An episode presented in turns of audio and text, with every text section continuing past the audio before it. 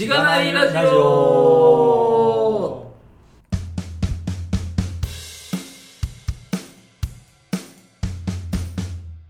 はようございます。おはようございます。本日もゲストの方をお迎えしてお送りしています。えー、メディアドゥの山田さんです。わー。よろしくお願いします。お願いします。すいません、なんか薄い、薄い盛り上がり。えー、山田さん初ゲストというか、まあ初回だと思うので、簡単に自己紹介とかいただいてもいいでしょうか？はい。えっ、と、株式会社メディアドゥの、えっ、と、技術本部っていうところで本部長やってます、山田と言います。えっ、と、メディアドゥは、あの、電子書籍とか、まあ、コンテンツの配信ビジネスやってる会社でして、まあ、そこの、えーまあ、技術部門でえー責任者をやっています。今日はよろしくお願い、よろしくお願いいたします。お願いします。えー今回の経緯で言うと、以前ですね、あの、しがないラジオ、ミートアップですか？ミートアップ、しがないラジオミートアップ2で、2ですかね。はい、忘年会みたいな感じで。やらせていただいたときに、えっと、メディアルさんに会場を貸し出していただいて、で、まあそこで、会場提供スポンサー LT みたいなはい。感じでご登壇いただいたっていう経緯があります。はい。いや、なんか、あの LT、会場スポンサー LT って言いながらも、なんか完全にしがないラジオに寄せていただいてて。そうですね。まあ今日もその内容の話を、まあ改めてお聞きできればと思いますが、結構まあ、もともとまあ SI 的な会社にいらして、割とこう、大変な現場もあったっていうところで、普通に会場もかなり盛り上がった。そうですね、ツそうです。イッターの流速も上がるみたいな、ざわついてなかったですかね。いやいやいや、もう本いい意味でざわついてまし当いや、そうそうね。なんか、スポンサー LT みたいな、これ一つの応募した LT じゃないのかみたいな気持ちになりながら聞いてましたけど。た。はい。なので、これはもう、もはや収録にお呼びした方がいいんじゃないかみたいな話になったというのが、まあ経緯ですねう。ん。で、二つ前？三つ前かな？有明さん？はのゲストに出ていただいたんですけど、有明さんが出てくださいみたいな感じで、こう背中を押していただいて、今回は収録に至ると。そういう感じですね。はい。という経緯がありますので、まあその辺のこれまでのまあキャリアの話だったりとか、まあ今やられてることの話とかを、まあざっくばらんにお聞きできお聞きできればなと思ってますので、はい。よろしくお願いします。はい。緊張されてるってことで。めちゃくちゃ緊張してます。まあないですからね。あんまりこういう。確かに。結構登壇はよくされるんですか？あそうだ、あのー、登壇っていうかよく、なんか、取り先のメーカーさんとかで、こう、はい導入事例でちょっと喋ってほしいとか、あはいはいはいちょくちょくはありますね。うーん。確かにでも収録ってなるとね、またちょっと違いますね。あそうですね勝手が。確かにそうですね。まあまあ、そんな雑談を話したのがコンテンツになるのが、ポッドキャストだと思うんで。はい。はい。ぜひ、カジュアルに行きましょそうですね。う。はい。じゃあ、ポッドキャストの紹介をはい。しましょうか。えーこのポッドキャストは SIR&SE から Web 系エンジニアに転職したんだが楽しくて仕方がないラジオ、略してしがないラジオです。題名の通り、SIR からウェブ系に転職したパーソナリティのズッキーと、ガミが、近況を話したり、毎回様々なテーマで議論したりする番組です。しがないラジオでは、フィードバックをツイッターで募集しています。ハッシュタグ、シャープしがないラジオ、ひらがなでしがない、カタカナでラジオでツイートしてください。しがないラジオウェブページがあります。しがない .org にアクセスしてみてください。ページ内のフォームからもフィードバックをすることができます。感想を話してほしい話題、改善してほしいことなどつぶやいてもらえると、今後のポッドキャストをより良いものにしていけるので、ぜひたくさんのフィードバックをお待ちしています。はい、お待ちしてます。お待ちしてます。はい。ということで、えっと、早速、まあ、いろいろ書いていただいてるんですけれども、まあ、これまで、まあ、なぜそもそも、こう、エンジニアになられたのかみたいなところから、まあ、どんな仕事されたのかみたいな話を聞きたいなと思っています。で、最初の、まあ、出会いで言うと、結構遡りますね。小学校3年幼生。少期というか、小学校、はい。この時から、まあ、パソコン、パソコンというか、パソコンなんですかこれは？XIF、1F、X。X1F っていう、まあ、シャープの、はい。当時すごい大流行したテレビパソコンみたいなのがあったんですけど、はもともとの話をすると、まあ、当時僕の世代で小学校3年生っていうともうファミコン大ブームなので、うんはいまあ、当然ファミコンが死ぬほど欲しいわけですね。めちゃくちゃ欲しかったんですね。みんなファミコンを欲しがっているしそう。何年ぐらいなんですか？すいません、ちょっと。えーそう小学3年だから、ちょっと待ってくださいね。はい。確かに。計算が35年前ぐらい。おー。おー。ちょうどファミコンが出たばかりぐらいへーはいで、まあみんな持っててはい欲しいなーって親父に言ってたんですけど、うん。まあ親父もちょっとまあ、こういう、なんていうのエンジニアっぽいうん。あれだったので、ファミコンなんてしょぼいからダメだみたいな。なぜかシャープの X1F っていうなんかパソコンを買ってきて、はまあ結局、まあ今思えば親父が欲しかったので口実に使われたんだけど、い。なるほど。そうなんですよ。あ、もう家族兼用でっていう感じあそんですかな感じですね。ただ僕は本当、ただそれでゲームで遊んでただけなので。ああ、なるほど、なるほど。うんうーん。完全にそこですごい苦手意識ができてですね。は全然面白くないんですよね。どう考えてもファミコンのゲームの方が面白いんですよ。ああ、なるほど、なるほい。そうですよね。別にゲームのための機械ではないそうなんですよ。ので、まあ、今、今でこそまあパソコンでゲームの方やりますと思いますけど、そうなんですよ。で、父はなんかゲームのプログラムをちょっといじってなんか、うん敵になったとか喜んで遊んでるんですけど、僕の人は全然面白くない。何もなくてなるほど。すごい。みんなと話が合わないし、あ全然合わないです。全然合わないですよ。このプログラムここいじったらね、とか、裏技がになるよ。そんなことでも誰も。確かに。確かになまずだ、シャープが作ってたんだっていう。うん当時はシャープは強かったですね。あ、そうなんですね。はいちなみにこの時 CD ロムなんてもちろんなくて、はフロッピーもついてなくて、これ、あの、カセットテープですかね、媒体が。い。へえ。カセットテープが、カセットテープが媒体でそれでなんかベーシックとかこう、まあプログラムをこう、はいはいまあ開発環境というか入れたりとか、うーん。そうなんですね。ゲームもカセットテープなんですよね。入れて、はロードするのにずーっと10分ぐらい待つわけです。本当に。い。そうか。カセットテープが回って、その内容を、一回パソコンに落として、落としてやっと絵が出てきて、はで、次ゲーム次進むとまた次の面をロードする。延々と動画がめちゃくちゃ長いんですね。絶対楽しくないじゃないですか。確かに。そうです。で、そのパソコンテレビが見れるんで、まあ、テレビを見ながら待って、で、カセットテープが止まったなと思ったら、えー、テレビ見れるんですロード終わったなとかか言って、そうなんですよ。そうか。それ、それでがテレビ、テレテビパソコン。レビパソコンっていう当時画期的なマルチメディアパソコンと呼ばれた、へえ。へえ。確かにでもそう、単純に、こう、まあ、ディスプレイがあって、中にパソコンと、まあ、テレビの、まあ、なんつうんですか、チューナーみたいなのが入ってれば、それを単純に入力切り替えるだけでできるっていうことですかね。なるほどなシフシフトをしながら天気を押すとチャンネルが変わるっていう。へえ。これは今でも覚えてます。僕が最初に覚えたパソコンかもしれない。使い方かもしれない。キーボードショートカットみたいなのがあって、テレビが切り替わるわけですね。すごい。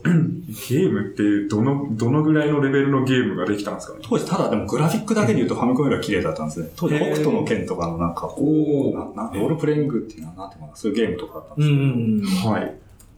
絵は綺麗だったんですけど、はいさっきも言った通り絵出すだけで10分ぐらいかかるので、うん、まあ当然面白くない。へ え。あ、インベーダーゲームとかは？あそういうのもありますね。あーええああとまあ野球ゲームとかサッカーゲームとかあるんですけど。あ。はい。へはいはいーうん確かにでもなんか、それを持ってる人がたくさんいないと、あの、学校で話せないみたいな、あそうそういうつまんなさはありそうですよね。うん。ファミコンの何々やったみたいなので、あ、やったやったって話せますけど、全く話が合わなくて。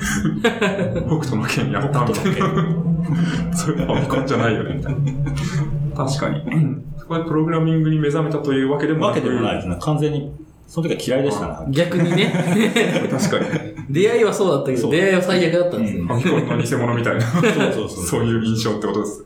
確かにパソコンって言われても何をするものなのかそう、わかんないです全然わかんなかった。うん。ゲームをする、うん。したいのに、なんか違うのやってきたみたいな。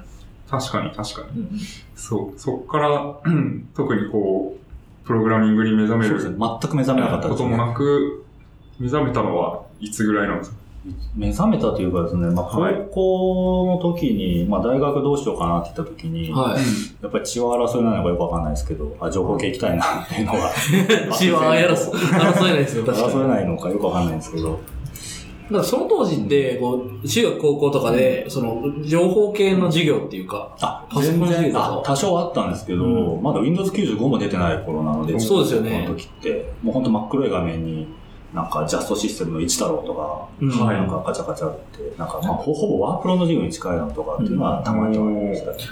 なんか、その中でこう、情報系面白そうだなって思うのって、どういうところで思うんですかね？僕そんなにこう、なんでしょうね。まあなんかパソコンに向かって黙々とやる仕事がなんかかっこよく見えたみたいな。あこれはありますね、なんか。あ。黒い画面がちょっとかっこよく見えてそうみたいな。そうそうで、なんかキーボードをこうカチャカチャカチャってやってるのはいはいはいがなんか、っていうぐらいの、なんか、うんあの、動機ですね。うん。確かに、泥臭くこう営業マンみたいな感じで、うんこう稼ぐんじゃなくて、もうなんか、パソコンの中だけで全て仕事が完結するみたいな。あなんかかっこいいなと思って。確かに未来感ありそうですよね。感覚からすると、当時の。まあでも実際働いてみるとそういうわけじゃないですよね。だいぶ先の話なんですけど、そうですね。普通にプログラ結ム構泥臭いこういうことするんだなっていうのは。まあ確かに、まあどういう職業でもそういうのがありますよね。ギャップは。結局、結局人と向き合わないといけないみたいなうん話はありそうですね。でもその当時のなんかこう、その技術系への興味の持ち方と、今のなんかこう僕らだったらなんか、うん。こういうサービスやってんの楽しそうとか、ん。そういう方に行っちゃうから、なんかちょっと興味の持ち方が違うんだなみたいな。うん。うん。気はしますよね。確かに。当時は就職に有利そうみたいなのもあったんですか、あ、確かにまあ IT 系は今後、はい。まあ必要とされるでしょうみたいな、食っていけるでしょう情報系の大学が結構、あの、学科が増え始めた時期だったと思いますね。僕はちょうどで大学入った時に Windows 95とかが出て、はいあれでもパソコンが一気にこう、まあ普及した。普及してなるほど。なんか黎明期みたいな感じですうんね。そうですね。授業とかはもうプログラムを書く授業が多かったんですか？あありましたね。うーん。もう当時なんで、パスカル、コボル、C、フォートランとか、はい一通りやらされてて、はで、ちなみに僕一個も身についてないですね。身についてないっていうのは、一応まあテスト、テストとか試験は、あでも結構落ちましたね。な何か落ちたの？コボルかなんか落ちて、え絶対僕はこれやらないって決めて。いやーいいと思います、なんかそう。まあ大学まだなんか一個に絞るけど、なんかいろんな言語一通りはいはいはいやらなきゃいけないみたいなのがあって。まあいろんなパラダイムをこうやって、ある程度体系的に、そのプログラミング言語というよりはいは、その考え方をみたいな。ね。で、アセンブラとかいろいろやったんですけど、はい。はいで。まあそこで第二のなんかパソコンイヤイヤ期が来るわけですね。いやいや、確かに確かに。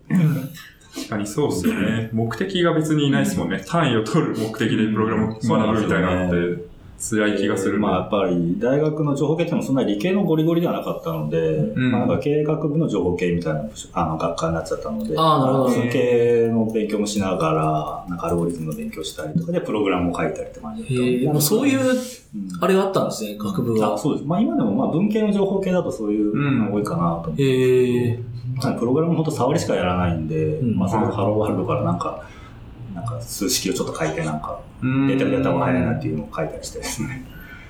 なるほなど。るほ割とじゃあ実学寄りというか、あんまりなんか、プログラム、まあ、情報科学自体をすごい極めるっていうよりも、あそうですれを使って、じゃあどう、うんなんかビジネスができるのかとか、はそうです。生きるのか、うん仕事に生きるのかみたいな話が多いってことですかね。ど。うんうん、うん。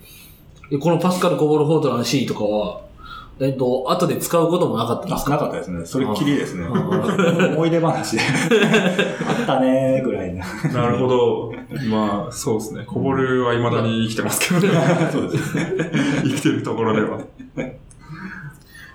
うちのね、あの、ラジオではよく出てくるから、ここで。そうです 書いね。てましたそうですね。はいキャリア長い人の思い出話になると必ず出てきてしまう確かワードの一つかもしれに。ない。うん。意外と僕も前職こぼる書いてましたけど、ああ、そうなんだ2015年新卒ですけど、2016年ぐらいまでこぼるを書いてましたね。最近ですね。まだですね。確かに。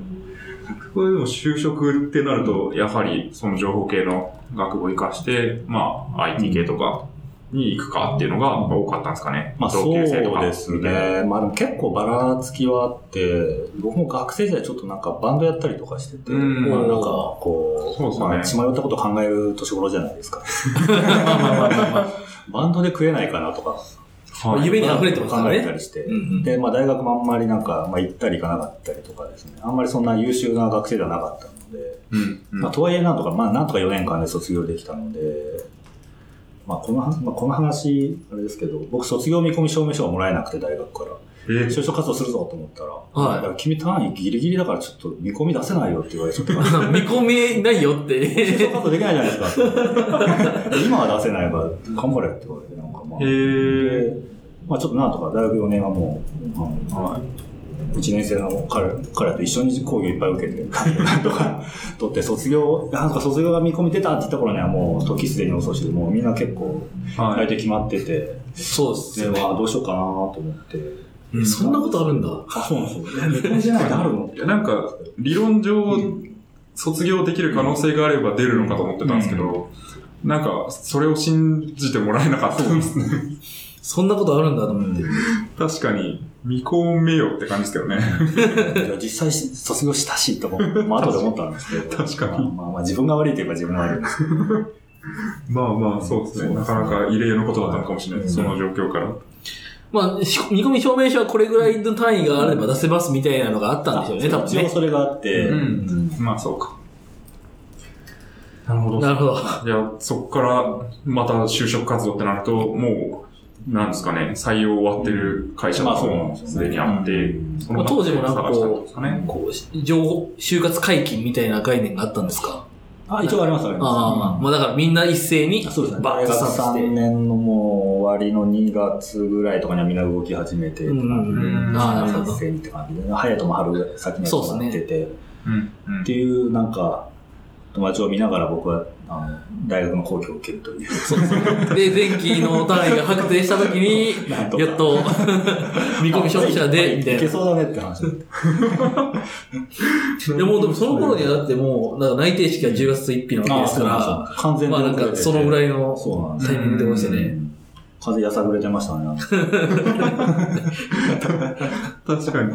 そこからじゃあ就活して、まだ採用してるところに決めたっていう感じですかね。まあ当時こう、まあベンチャーっていうか、こうまあ今じゃあんまり言い方しないですけど、ソフトウェアハウスみたいな感じで結構数人でこう開発してるちっちゃい会社がすごいたくさんできてきた頃だったので、まあそういう会社当たって、まあ一応採用はしてもらえたんですね、4月で。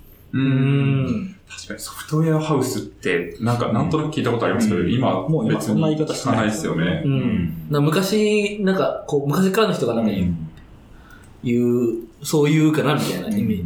なんか、どっちかっていうとこう結構受託開発なイメージがあるみたいな。あ、そうです。もう完全自宅開発。うんねうーん。確かに。実際ソフトウェア、自社ソフトウェアを開発とかもやってた会社なんですかね。あ、そこはもう全然完全受託ですね。まあ、当時ってやっぱりうん IT 入れ始めたばっかりの会社さんが多くて、あんまり社内にそういう情報システム部分とかもないと思うので、うん開発は全て外っていう感じで、やっぱそういうちっちゃいソフトウェアハウス。アウトソースするものっていう感じだったんですね。うーん。なるほどですね。確かにソフトウェアハウスと SIR の違いは何なんですかね。まあ、単純に当時のその名前、まあネーミングの問題なんですか当時あんまり SI って言い方もあんまりなかったような気がしますね。確かになんかシステムインテグレーターっていうともうちょっとなんか規模がうん。大きいものに対していろんなシステムを統合するっていう文脈だと思うんですけど、そもそももっとその手前のそうですよね時代かもしれない一個一個のシステムを入れる、うん作って入れるっていうところ、その時代だったかソフトウェアを一個ボンと作るみたいら。なね。そういうイメージなんですかね。そうですね。確かに。SI っていう概念がいつできたかってちょっと気になりますよね。わかんないですよね。確かに、まあ、インテグレートしなければっていう機運が高まった時期があるんでしょうね。うんなんかバラッバラに各部門がシステムを入れていて、まあそうですよね。それをでもこう、機関システムみたいな、ん業務機関システムみたいなのに統合していこうっていうのがめちゃくちゃきっと難しくて、SIR っていう謎の確かに。SIR っていうのは、が。あんまり、なこんなラジオしてて知らないのかって感じですけど、海外にもあるんですか？まあ、あの、和製英語だとは思いますけど、まあ SE っていう職種とかもそもそもああ、あんまりないと思いますし、まあ同じようなことをやってる会社はもちろん IBM ああ、まあ、ありますよね。あると思いますけど、外資のとかも日本で入ってるとこもあるし。なるほど。仕事的には面白かったですか？で、まあ、この会社入って、まあ、本当7人いたかな？ななんかおー6、7人ぐらいの会社で、はで当然そういう出来たてのソフトウェアハウスばっかがある時代だったので、まあ、どこも新卒採用なんて初めてみたいな会社が多くてね、うん僕ともう一人同期で入ったんですけど、まあ、まずはやっぱり、まあでも最初 VB なんですよ。VB6 だったかな。はで、まあ当時なんか大学でコボルとかやってて、フォートナンとかやってて、最初あのなんか VB でこう画面でボタン作って、こうなんかそこにプログラム書いて、うんわ、すげえなんて面白いんだって、い。ああ、ビリヤで分かりやすく。一瞬思ったんですけど、一瞬、一一瞬瞬。思ったんですけど、でも実際作っていくうちに、なんかまあ、ななんていうのかな、結局なんか裏にエクセルがたくさんあって、なんかそれをなんかボタン一つでなんかまとめて集計みたいな、うん今で言うとまあ VB とかでできちゃうようはなレベルなんですけど、まあそれをちょっと作ってるようなのやってて、もうそうですね、入社して、最初いろいろ教えてもらいながらやってて、あ、違うな、これ、と思って。違うなって思った違うなと思って。で、はいちょっとその会社の方もちょっとなんか、しっかり、やっぱり、まあ人も少ないんで、ちょっとしっかり育てられないよ、みたいな感じで、どうするって言われて、やめますっていう話で。まあなんか当時まだすごい迷う時期だったので。で、まあパソコン自体は興味があったので、Windows 95出てからなんかそうまあインターネットとかも普及し始めた頃なんで、すごい面白い。盛り上がりがねそうこう。盛り上がりがまた面白くて。で、ちょうどその頃になんかパソコンって自作できるらしいっていうのを知ってですね。おい。うん。そこで知ったのかっていうのもあんまりないですけど。いやいやいや、まあまあ自分で組み立てできるんだと思って、で、なぜかちょっと、あの、一回ちょっとプログラマー、まあ当時 IT っていうとプログラマーっていう仕事しか全然なくて、まあ今で言うとインフラだったりとかいろいろうん。そうですねですけど、定義されてますもんね。全然なくて、で、なんかまあプログラマーってどうかなとか思ってた時期で、で、まあ、まあ、血迷ったって言うとあれですけど、パソコン組み立てできるって知って、はなぜかパソコンショップに行くわけですね。おー。で、つくもというところでですね、まあ、あの当時、まあ、ずっと名古屋だったので、名古屋はのつくも電機っていうところでですね、そうか、つくも、うん、名古屋にもあるんですね。で、ドス V パーツショップの店員としてですね、は約2年ほどやってですね。い。へー。ドス V って名前は聞いたことあるけど。そうですね、今はそうですね。まあ、自作パソコンそういうなんか、なんか、まあ、Mac 以外の普通の Windows 用のなんかパソコンの、はい。OS の総称。ああ。IBM が発表しああ、たそうです。PCOS の通称であるとうん。書いてますね。全然知らないっていう。確かに。うんなるほど。うんそこじゃあ、もう本当に、こう、レジ売ったりとか、あそうです。接客したりとなか、ので、つくものエプロンをつけてですね、はい。で、パーツショップでこう、まあ、うん。まあ、それこそもう、まさにもうザ・オタクみたいな人たちと一緒。にいっぱいいっぱいもういらっしゃるんですすごいマニアックな話をなんか、この CPU のロットがどうだとか、そんな話をしながら、へオーバークロッークとか、オーバークロックとかわかりますかね、もうなんとなくわかります。この話を掘り下げて大丈夫ですか？ね大丈夫です、面白いですよ、一部が盛り上がると。当時、セレロンって CPU があって、はい、あ、聞いたことある。300メガヘルツとか、クロックなんですよ。で、それをなんかオーバークロックとか、こう自作なんでできるんですると、450メガヘルツとかで動いて、うわ、早いとかつってみんなこう、あ、2分の3倍ですもんね。そうそう。今からアホみたいなんですけど、っそういうことだ。うことやってます。クロック数を上げられるってことですね。で、熱がすごくなるんで、こう、冷却スプレーを当てながらですね、はで、クロック上げて、わーって、今思うと何が楽しいのかよくわかんない。すごい盛り上がってですね。で、もっと、のもっと450以上上げる人とかいっぱい出てきたりして。い。どこまで上げられるのか、こ今のスピードのオーバークロック大会みたいなのとかもはい普。通にあったので、まあなんかパソコンの目的が完全になんかあっちの方行っちゃってるんですけど、確かに。でも当時は自作パソコン結構盛り上がってた頃だったうので、ん。まあそうですよね。なかなかもう、これがデファクトだみたいな、ちょっとわかんないですけど、MacBook Air ですみたいな、プロですみたいな、かこれ買っとけばええみたいなのが、なかなかなかったと思うので、もう、俺が考え、俺が作った方がいいみたいな、うんうん。そういう余地がまだ。そうですね。ちょうどその頃アップルがちょっと死にかけてる頃だったので、ジあーョブズがいない頃で、はいはいはい。はいアプリ機してない頃で、結構 SV パーツ全盛期だったと思いますね、あれは。なるほど。パソコンで買う当時買うとやっぱ20万とかは余裕で超えちゃう時代だったので、うん自作だとやっぱ10万そこそこあればなんかそれなりのが組めちゃったので、やっぱり自作の方が安いっていう感覚がちょっと前まではありましたもんね。うん今だと結構今逆ですよねそなんか そうですね。ラボが十何万とか言われて、よくわかんない世界になってきてるんで。う。なんですかね。大量生産で作った方が安くなってるっていうことなんでしょうけど、うんなぜか昔は自作の方が安いみたいな、ありましたよね。まあ一確かに。般、い一般化したっていうかね。うんそういう感じでしょうね。そうですね。オタクだけのものじゃなくなったみたいなことなんでしょうけど。え、実際作られたりはしたんですか？あもう当時もう自分も作って、がっつり。で、安く済むと思って作ったんですけど、やっぱり自作やってるとこう、新しいパーツが出るんですよ。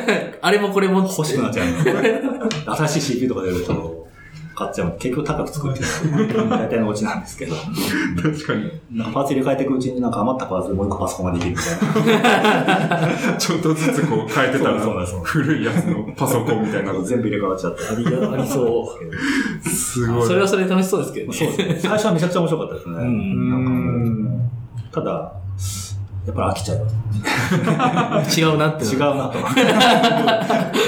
もともと秋っぽいんですか？もともと秋っぽいかもしれないですね。なんか、うんえ今はもう完全にやられてないんですか？あもう全く、もう自作全く興味がない。おー買ってきた方が早い。うん、まあ確かにそうですよね。確かにな。まあ、そう、まあ、当時自作でこうやってたのも、なんか、当時ビデオ編集が流行り始めた時期で、うん。ビデオ編集するボードとかも、こう、まあ、当時何十万とかする時代だったので、うんうんで、まあ、それをなんか買って入れて、なんか、別に撮るもないくせにビデオ編集して、なんか、アドビのプレミアとかでこう、なんか編集して、ちょっとやってただけです。はい、はい。でも、そこでなんかすごい、低レイヤーな部分の知識はつきそうですけどね。そうなんですよ。その後、まあ、はいインフラのエンジニアやるんですけど、うん結構あれで、なんかまあ、アーキテクチャ変わんないですからね。パソコンのサーバーそうですね結局。なので、あれはすごい、あの、活かせてるなと思って。そうですよね。僕もなんかなんとなくでしか、なぜこうパソコンが動いていて、んどういうハードウェアがどう連関連して、うん連携してうん、このプログラムが動いてるのかって、うそんなに全部は説明できない気がしますもん。今でも。でもうん自作してたらなんか、うん明らかに考えるじゃないですか。まあ ここ、このクロックス上げたらこれをこうしないとやばいみたいなとか、いや、わかんないですけど、そこはやっぱいいですね。確かに一回勉強のためにやってみるっていうのは面白い気がしました。話を聞いてて。うん。うん。なるほど。うんこれでも飽きちゃった後は、どうされたんまあ、ですか？やっぱりさすがにちょっと、あで、当時、そこでやっと僕、ネットワークのエンジニアとか、そういうちょっと別のなんか IT の仕事があるっていうのを知って、あーまあ、サーバーのエンジニアだったりとかってなるのを知って、でまあ、ちょっとそういう仕事ないかなと。で、探して、まあ、で、そこで最初に、まあ、いわゆる SIR、まあ、当時 SIR って言われ方全くしてなかったんですけども、うん。入ったんですね。うん。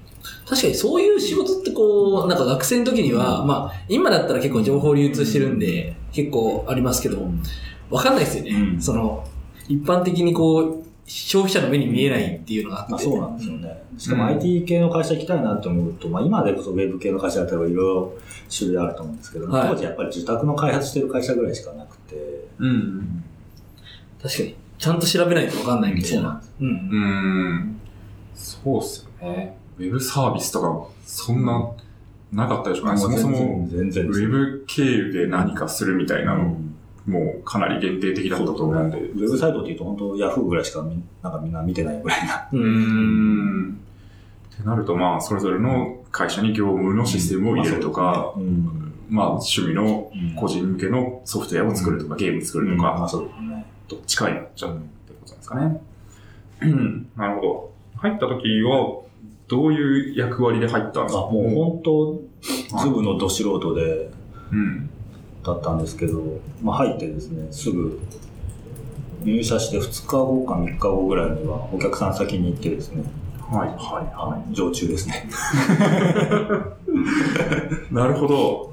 う んいきなり常駐。何年目エンジニアとして常駐したんですか？あ一応その時は、まあ一応素人だということは、まあ、あの、あれなんですけど、まあなんかでも、なんか、まあ情報系できるしできますよみたいな感じで。なるんですね。はい、はまあでも実際あれですもんね、そのパーツ組み立ててたから。まあそうです。パソコンは詳しいです。パソコンは詳しい。確かに、確かに。そその辺のガチの仕事よりは圧倒的に詳しいですよ。なるほど。趣味もそれだったらね、うんもうガチガチですよね。確かに。常駐するってなると、どういうことをさせたんですか？ねまあ、いわゆるシステムの保守そうですね。運用で常駐先がこう、まあ某メーカーさんのこう、片田舎の工場の社内 SE みたいな感じで、うーん。常駐させられて、させられて、させていただいて、してね。はい。うん。で、まあ本当そこの全般ですね、最初本当ヘルプデスクみたいなことから、でもその、もう工場内のネットワークだったりとか、まあサーバーとかもあるので、そういうのを全部全部で、まあ一人でやらないんですけど、もちろうん。ん何人かいてって感じでやってましたね。うん、うん。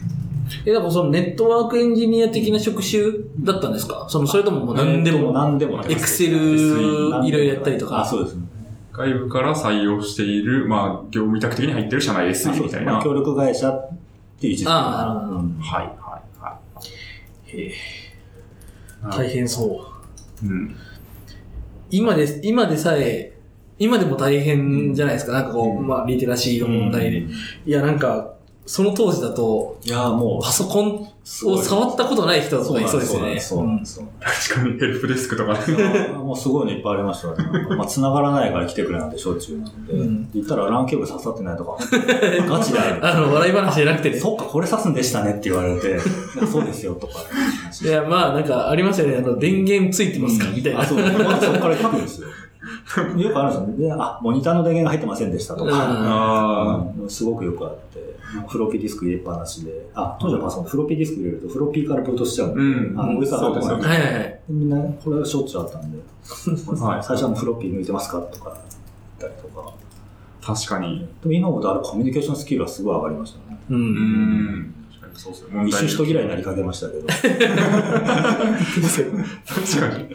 ガチガチのパソコンオタクをやり取りしてたところから、もう全部の素人みたいな社員さんと確かに急に変わりますよねはすごいですね。すごいですよね。なんで知らないんだみたいな。自分の当たり前が全く通じない世界みたいな。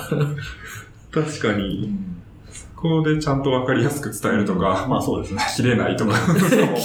工場もめちゃくちゃ広いんで、うんはい結構本当端っこの方でいる人に呼ばれると絶対来たくないんで、電話で何とか解決しようと思って。確か確かに。に。内線とかでこう、なんとかそうです。うんやり取りして、言葉で伝えるっていうスキルは上がりそうですそうなんですよね。なんかもう彼らもやっぱ本当、家にもパソコンがないみたいな人ばっかりなので、うん会社でしか触らない。まあ当時で安いしね。そうなんですよね。うーん。なんか C ドライブの下によく知らないフォルダがあるので、消したら動かなくなりましたとか。ネタみたいなこと本当なんですよね。あそれ消したらダメですよ、とかこんなフォルダ作ってないとか言って。いらないデータだと思って消しました。まあ、わかんないですよね。そこは普通に考えたら。確かに。う ん職場環境的にはどうだったんですか？そうですね。まあ、常駐、まあそこ、もういきなり常駐になって、その後6年間ずっとお世話になるんですけど、そこに。あ同じところですか？同じところですね。ただまあそこの、まあ面倒見てくれてた社員の方がすごいいい人だったので、うんそこで、なんかその人になんかネットワークだったりとかいろいろ教えてもらって、そこで僕のこの、やっとインフラエンジニアとしてのキャリアがスタートしたかなっていう感じですね。うん業務内はすごい大変だったんですけど、はい。うん。確かに。結構このメーカーの工場ですよね。メーカーの工場でインフラっていうとどういうイメージなんですか？あの、まあ普通にテレビ作ってた工場なんですけど、ははい。今で普通にやってる、なんか、某、某テレビなんですい。某、某、某、某、某社のテレビですね某社の。作作ってるところなんですけど、まあやっぱ、こう、もう LINE もやっぱ全部、なんかパソコンで制御してる時代なので、もうすでにその頃って。うん。なので、こう、製造のラインも全部、それぞれパソコンとずっと入ってて、生産の進捗管理だったりとか、全部やってて、それやっぱネットワークで繋がってて、うんネットワーク落ちるとどうなるかっていうと、製造が止まるっていう。まあまあまあ、シビアな。確かなに。ので、そこの予管理したので、結構夜中も生産とかしてるので、うんあと夜中もこう、まあ、バッチ処理じゃないですけど、そういう処理もあって。あ、で、僕入社当時、最初2年間ぐらいは日勤夜勤の1週間交代だったんです。ええおで、その夜間のこうそう商標処理とかのジョブも全く自動化も何もされなかったので、手で。僕が本当画面いっぱいテラターボをこう、ブワーって、一個一個なんか、回線数が作ったなんかバッチのシェルを叩いてですね。なるほど。で、こけたら電話して叩き起こすっていう。落ちましたけど、つって。運用をやったんですね。それ1週間交代ですからね。いやー、きついね。8時5時の勤務を、あの、朝の8時からの、夜の8時からの1週間交代でずっとやるっていう。えー体力的にそうですね。いやーそうですね。若かったからまだできましたけど、うん今だったら考えられない。そうっすよね。早く自動化しろよって思いますよね。に。そうっすよね。まあちょうど自動化し始めた頃だったので、まあうんもう1年、2年ぐらいで、あの、夜勤は終わったんですけれども、うーん。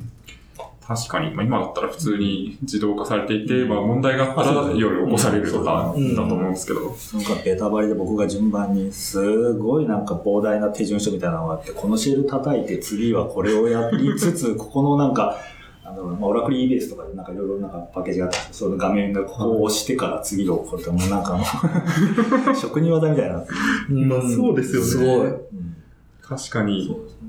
うん。や、あんま工場のシステムって、いや、なんかもう僕らも実にいたんですけど、うんまあはい。やってる人はいたんでしょうけど、あんまりそういうのに携わってなくて、うん。ね、結構普通にウェブのバックエンドみたいな感じのイメージでやってたんで、うんあんま想像つかないですけど。うん、まあそうですね。僕も業務システム、自治体の業務システム作ってるみたいな感じだったんで、まあ本当サーバールームがあって、職員さんの PC があって、そこ繋いでるだけみたいなう。ん。別に夜とか、うんあの仕事してないんで、うんまあバッチはありましたけど、うんデータのなんか処理のバッチみたいなのはあったんですよね。ただ、もうその頃からこう、24時間365日みたいなまあイメージですよね。そうですね。ううんんすごい、なんか。うん、確かに。うん。結構エンジニア的なスキルを要求される仕事で言うと、なんか大変だったとことかあるんですか？まあ、あとは、まあ、やっぱり、はやっぱり、あの、工場全体のネットワークの、はいまあ、構築とかやっぱベンダーさんにお願いしてたりはしたんですけど、まあ、入れた後は僕らで運用して、うん。まあ、まあ、さっきも言ったんですけど、パソコン詳しくない方ばっかりなので、まあ、ループとかしょっちゅうですね。つ繋いじゃいけないところにフロアごと落ちましたんで。繋いじゃう。なるほど。それの対応とかが対応とかですね。あるんですね。確かに、それもしつつ、さっきの作業もしつつだったら結構大変ですまあよね。そうですね。昼間はそういうのが多くて。あそうか昼間はみんな動いてる時はねで、夜中はまあ、延々となんか、バッチを自ら叩く。確かに、それ辛いですね。昼間はちょっとリテラシーの低い社員さんの、うんこう、ケアをして、夜はシステムのケアをしてみたいな。6年もあったら、結構その、インフラって変わるものなんですか？その、あ、結構なんで、もう、うん。なん、なんでも、もうネットワークの再構築だったりとか、まあサーバーの中入れ替えとかしょっちゅうあったので、まあそれをずっと何回もやってきましたね。そういうのをこう設計も、山田さんとか、まあそうですね。まあベンダーさんと一緒にまあ要件まとめたりとか、うん。やらせてはもらっていましたね。確かに。まあ、業務知識というか、うん。まあ、その工場の中での、なんか、うん。業務のやり方みたいなのはもうどんどん詳しくなるわけですよね。からまあそのベンダーさんと、うんそっちの立場でやり取りをして、うん調整してとか、本当社内 SE 的な、確かに。上質的な。上質的な感じですね。であとはまあいかに楽するかってことで、まあ監視ツール入れたりとかいろいろやったりしながら、うんなんかやってましたね。確かに、あまさにインフラを支えるエンジニアとしてやってたってことですね。なるほど。ただまあでもなんかそういう監視体制とか環境を整備すればするほど仕事は楽になってたので、うんまあその辺はやりがいはありましたね。ああうんうん。結構や、ここに来て、やっと、こう、うんこれだな、みたいあな。イメージなんですね。うん。うん。うんあ、その時初めてなんか、ああ、IT って便利だなとか思って、ああ、あ、こうやって、確かになんかこういう関心をこうやって書いておくと、あこうやって、なんか何もしなくていいなとか。まあそうですよね。うん。多分なんか自分が手動でバッチ実行するとか、もうなんかシステム化できてないところを人がやってたっていう、わかりやすい例だと思うんで、うんそうですね。そこを単純まあにシステム今だからテラタームでマクロ書いて自動でやってたんですけど、ううん。あのまあ夜中なんで寝てたんですね、本当のこと言うと。今だから言うと。なるほど。実際は手動実行するっていう手順書だけど、まあマクロで。マクロでまあ一応、まあ目視確認だけはしてたんですけど、はいエラーだと。なんかそれでエラーしてなんかメール飛ばすぐらいのそんな機能まで作れなかったので、マクロでこう、一応メール見て、あ、次、じゃあ次、はい、ポチって。まあどのぐらいかかるとか大体分かってるから、あそうそうそうこのぐらい寝ようか、みたいなので寝て、みたいな。確かに。それ、もうそもそも夜勤がいらなくなるぐらい自動化すればめっちゃ楽になるわけですよね。まあ、知恵ですよね。う そうですね。ん。えー、じゃあもうその頃結構、うんこういう、まあ、エンジニア職っていうのが、まあ、いいなって思い始めて、っていう感じなんですね。なるほど。うん。そこうん の次の会社に移られたのは、なんでだったんですか？まあ、客先常駐でしたからね。い6年間いると、やっぱりこう、自問自答の日々なわけですよね。なんかうん、常駐先はすごく良くしてもらってて、うん。はいすごいありがたかったんですけど、なんか、まあ、ここで頑張っても別にここで偉くなるわけでもないし、うんどうしようかなと思って。まあで確かにそうなんですよね。で、自社の方の上司とかなんて、本当月に1回会うかないかぐらいで。うん、シャビってやつですかね。そうですね。なんかその辺でこう、こう変わったりとか、うん変わっていってみたいなのはああ、まあ、変えてほいしいみたいな話はあったん、してたんですけど、うんまあでも、まあ変わった先も同じような仕事になっちゃうので、はいはい。うんあんまそこ、うん、違うかなと思ってて、で、そのくせなんか会社にはなんかお前は記者意識、貴族意識が足りないとか言われてね。あるわけねえだろ、そんなもんとか。確かに。か年代は違うけど聞いたことある言葉ですよね。繰り返してますね。繰り返してそますね。その会社に、その、なんだ、常駐先の会社うにん所属してた会社から行ってる人はそんなに多くなかったんですかね？あそんなにはいなかったですね。5人ぐらいのチームかな、一番多かった時う。うんまあでもその人たちも普通に常駐してたら、もう常駐先の社員みたいな意識になってきますもんね。したら別に所属してる会社に貴族意識とかうん。湧きようがないですよ。うん。なるほど。確かに。うん20日に1回帰るだけみたいな。で、ただ報告をして、で、まあ、うんで会社としても、まあ、問題がなければよしみたいな感じなんで。うーん。うん。確かにそうすると、その、その会社でずっといるエンジニアのキャリアっていうのは難しいですよあ、ね。そうなんですよね。うん。うん。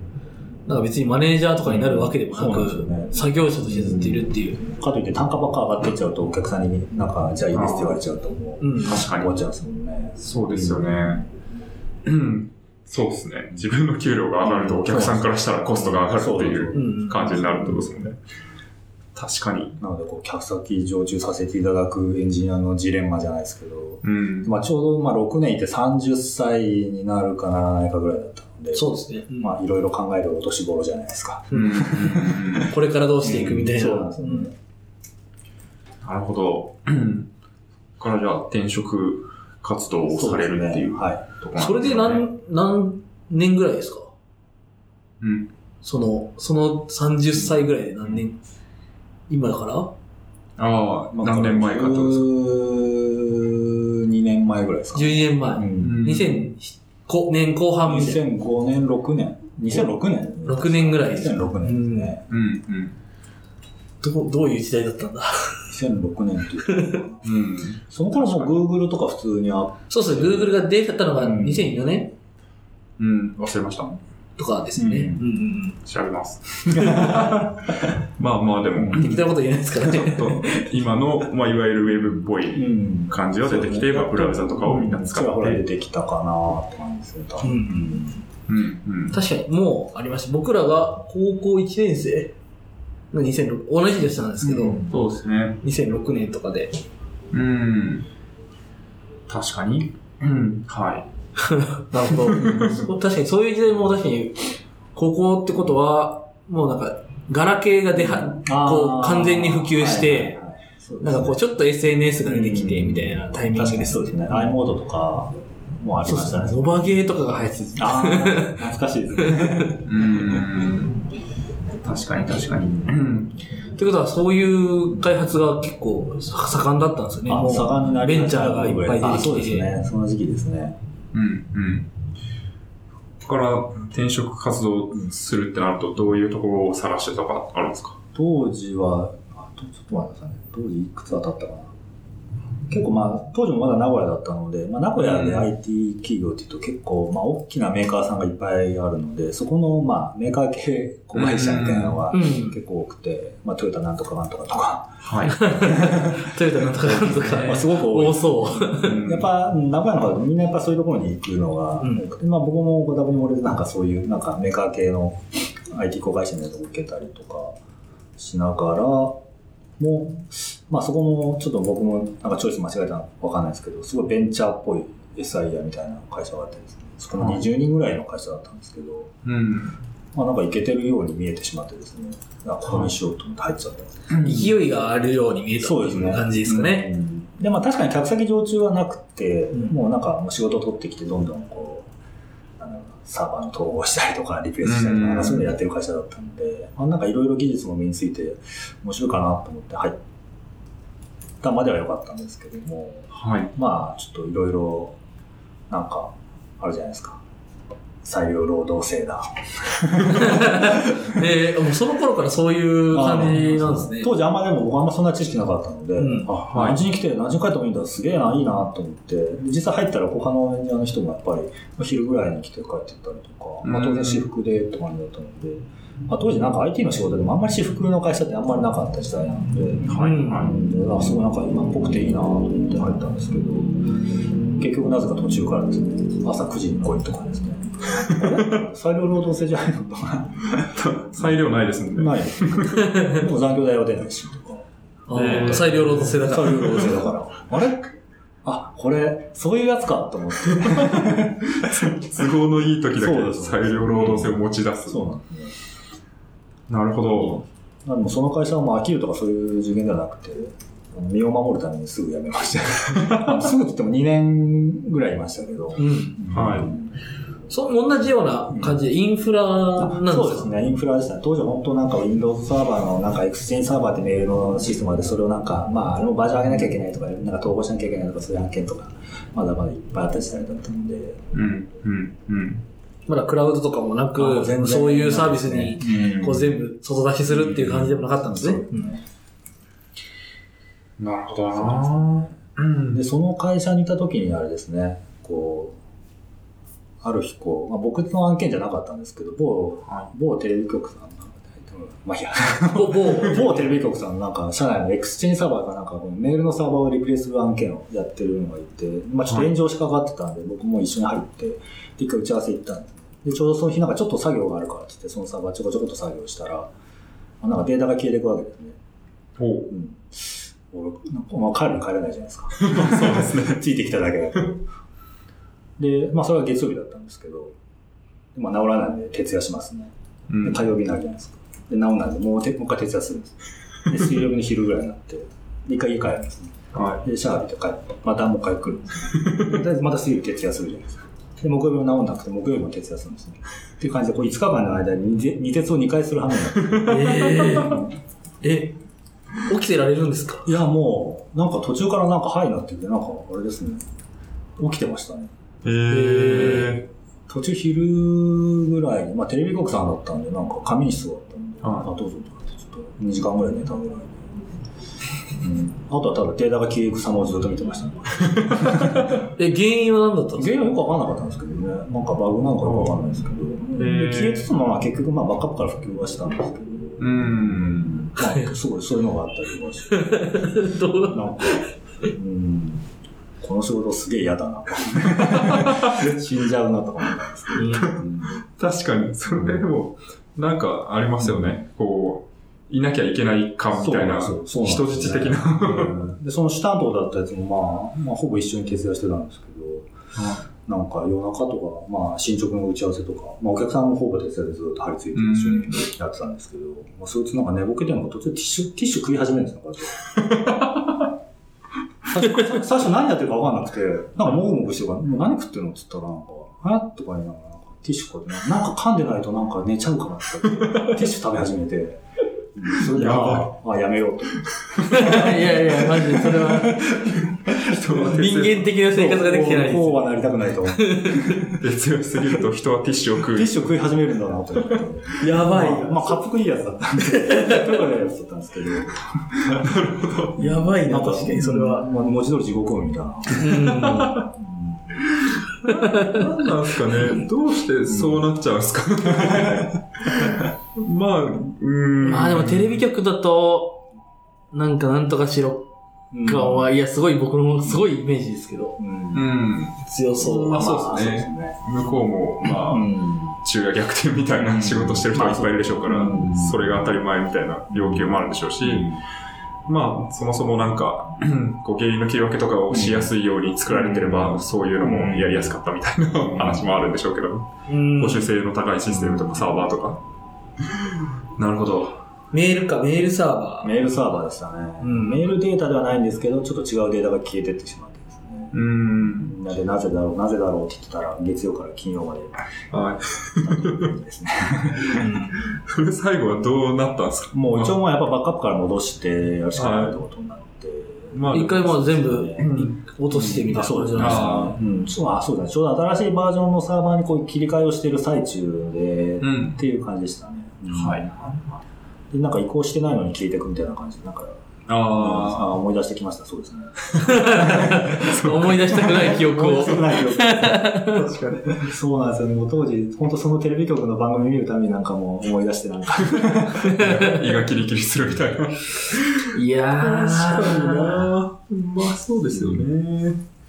なるほど。いや、でもなんか、なんなんですかね。もともとイケてるっぽく見えて、まあ実際にサイドロードうん。でやってて、そこからでもやっぱでも朝9時に来なきゃダメだみたいな 感じになるのは、何なんですかね。どうしてそうなっちゃうんですかね。まあ仕事をたくさん受けないとやっていけないみたいになっていって、どんどんやっぱり昼から来る、許してるとダメになるみたいな。うんまあ結局まあでも個々の問題も多少あると思うんですよね。やっぱセルフマネジメントちゃんとできてれば別にできると思うんですけど、やっぱちょっとその辺甘いエンジニアもやっぱ中にはいて。うんまあ全員が全員ね、やってることやってりゃ、みたいな話はあれ、あれとっていう。やっぱりやってることをやれてないうん。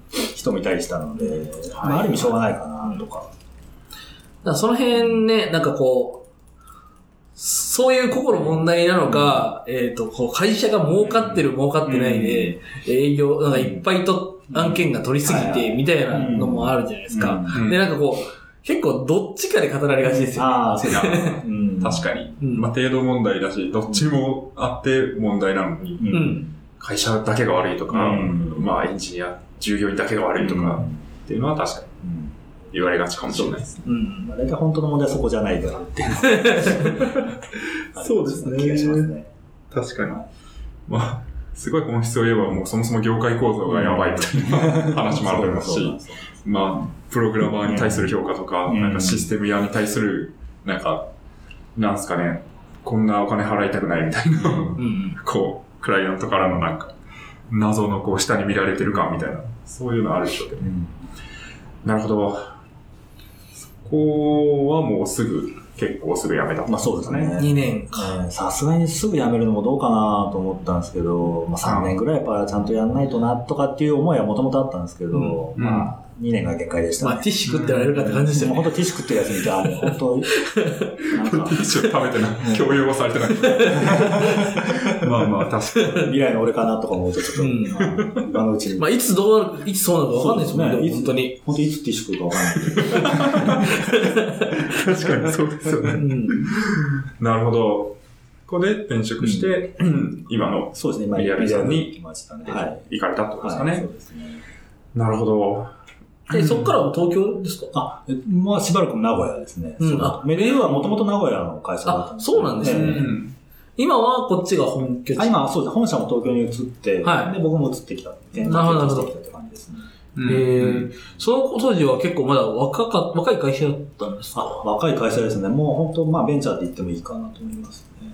うん。うんうんうん。で、まあ名古屋じゃ珍しい、まあ東京ではそういう、なんはかメディアみたいな会社って結構いくらでもあると思うんですけど、うん当時名古屋だとやっぱり、まあさっきみたメーカー系の IT 候補者とかそういう、そうですよね。だから、トヨタの会社まあ、あの、T 社のお膝元みたいな感じになってますもんまさにね。そうなんですよね。だったんですけど、うんまあちょっと珍しいなと思って、でまあその、まあなんか SIA っぽい会社転々としてきて、はい。結構、なんですかね、まあなんかサーバーとかネットワークとかなんかシステム構築して収めて、まあ終わりじゃないですか。うんまあその保守契約とかあるかもしれないですけど、まあ収めて基本的に終わりなので、でなんか、まあ、まあ言い方悪いですけど、結局お客さんのシステムだったりするので、あんまり僕はあんまり思い入れがなくて、なんか、まあうんまあトラブルとな、なんか障害とか起きるとなんか、うわって思うじゃないですか。まあ思いますね。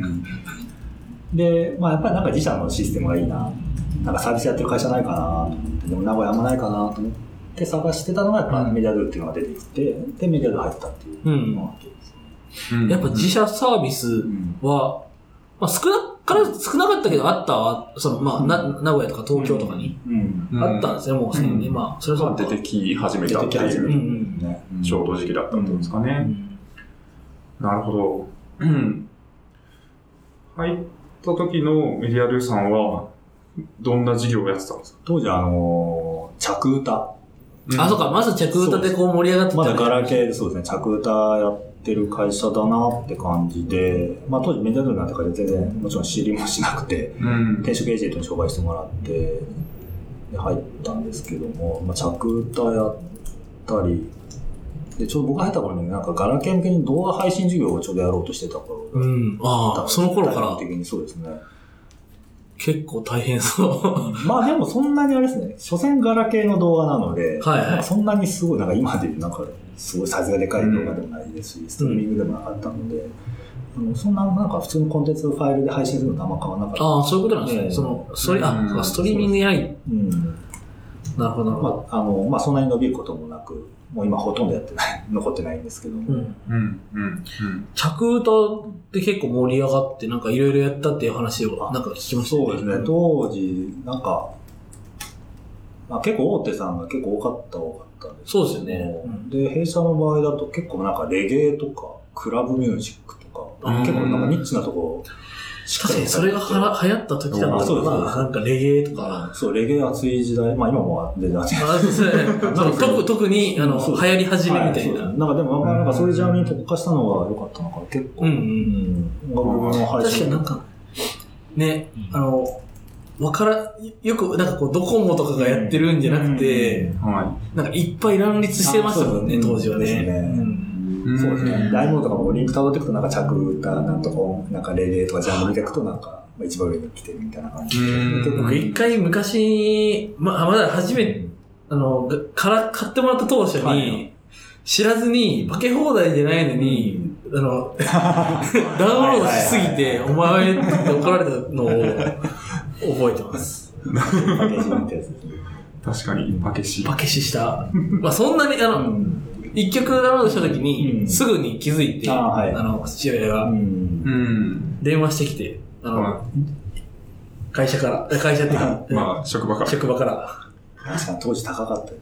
うん。確かに。そう、なんか弊社もその、着歌の前はなんかパケ割りってサービスもあって、はいなんかそこまあなんか、僕もちょっといまいちよくわかってないんですけど、なんかプロキシみたいなシステム、まあそこを開始すると、なんかまあ画像も適度に圧縮されたり、なんあかまあいろいろ削減してこう、ホームペああ、ージで。安くなるよ、ねパケット。が安くなるよっていうのがなってましたね。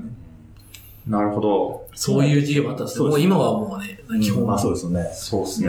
うんうん。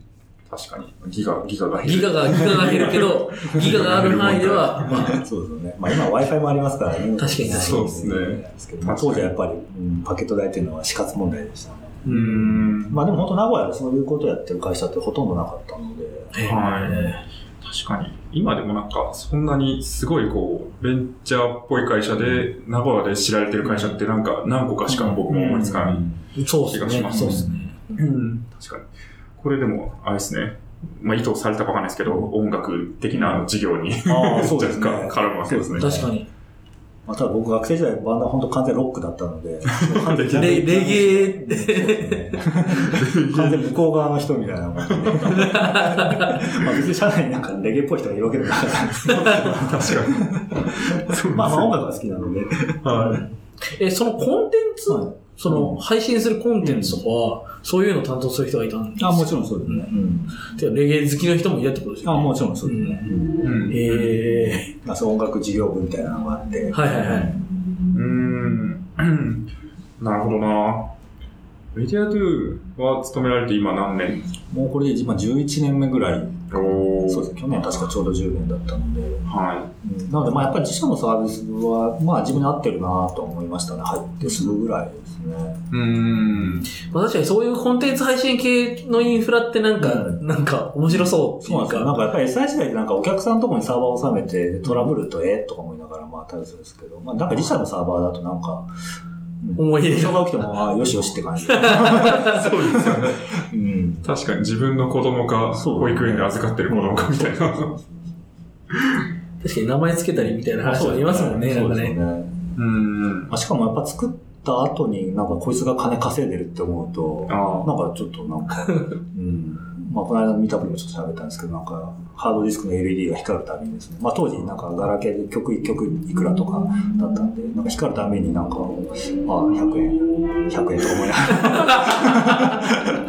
が確かに。ら、あ、こいつが金稼いでるとか思うとなんか、確かに確かに。うんそうですよね。わかりやすいですよね。やっぱ自社サイトなんか構築した後の運用が本番じゃないですか、やっぱり。まあそうですよね。うんって考えるとなんか、うんまあ、やりがいって言っちゃうとなんか一言言われちゃうんですけど。確かに全然その、ポイントが違いますよね。その、請負いしてる時うんそうと、なんですよね。うん自社でやってる時と。うん。確かになうん。どうですかね。こいつが金稼いでいるという感覚があるっていうのがメモに書かれましたけど、面白いな。結構でも、若干、あの、抽象、抽象論になりますけど、抽象論というか一般論になりますけど、なんか住宅がいいか自社サービスがいいか論みたいなのあるじゃないですか。はいはい。それで言うと、結構、まあ、自社サービスの方が向いてたっていうあ、そうですね。感じがあったってことですよね。逆になんか住宅の方が向いてる人とかもなんかお知り合いのエンジニアさんとかでうん。いたりします？あでも確かにまあ、はい前職とかだとやっぱなんかいろんな、お客さんのところにいろんなシステムで、なんかいろんな要件もあって、いろんな技術使うじゃないですか？うんで、まあそれが楽しいっていう人もいたりとか、うん。うん。ただ僕はあんまりそこ、うん、ピンとは来なかったですね。うーん。単純にいろんな技術触りたいとか、うんまあ、いろんなうんそうですよね。現場でいろんなこう、うん検証をしたい、いろんなトライアルをしたいみたいな。うん、そうですね。まあ確かにそ、それ今もうやっぱ彼らってやっぱなんかエンジニアとして極めたいみたいなところはやっぱ、うんなんかネットワーク極めたいやつもなんかいろんなベンダーのネットワークの機器とか触りたいっていうモチベーションがあったと思うんですけど、僕あんまりなかったんで。